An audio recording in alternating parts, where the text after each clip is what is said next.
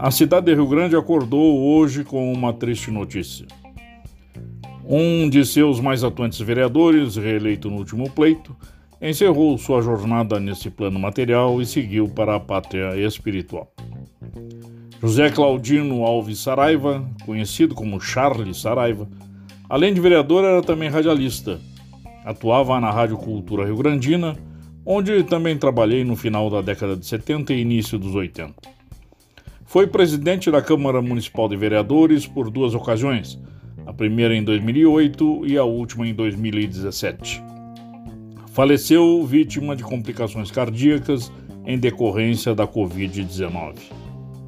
Vale notar que também há pouco foi noticiado que o prefeito eleito de Rio Grande, Fábio de Oliveira Branco, e sua esposa, Lu Compiani, foram diagnosticados como portadores da Covid-19. Graças a Deus, ambos estão bem.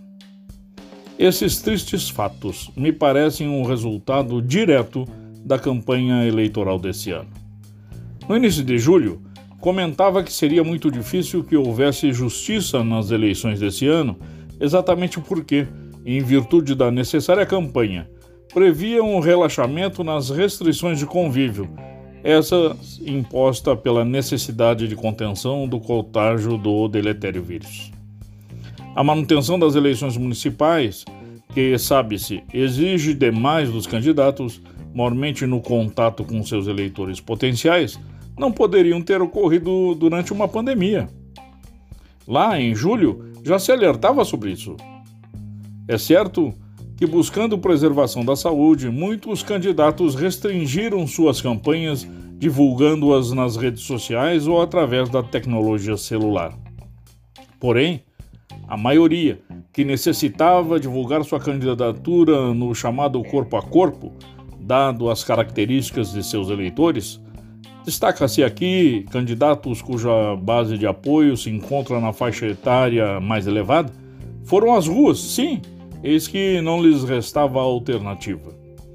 Caminhadas, bandeiraços, enfim, grandes concentrações de pessoas, algumas sequer tomando o cuidado do distanciamento ou mesmo do uso de máscaras, apresentam agora suas consequências.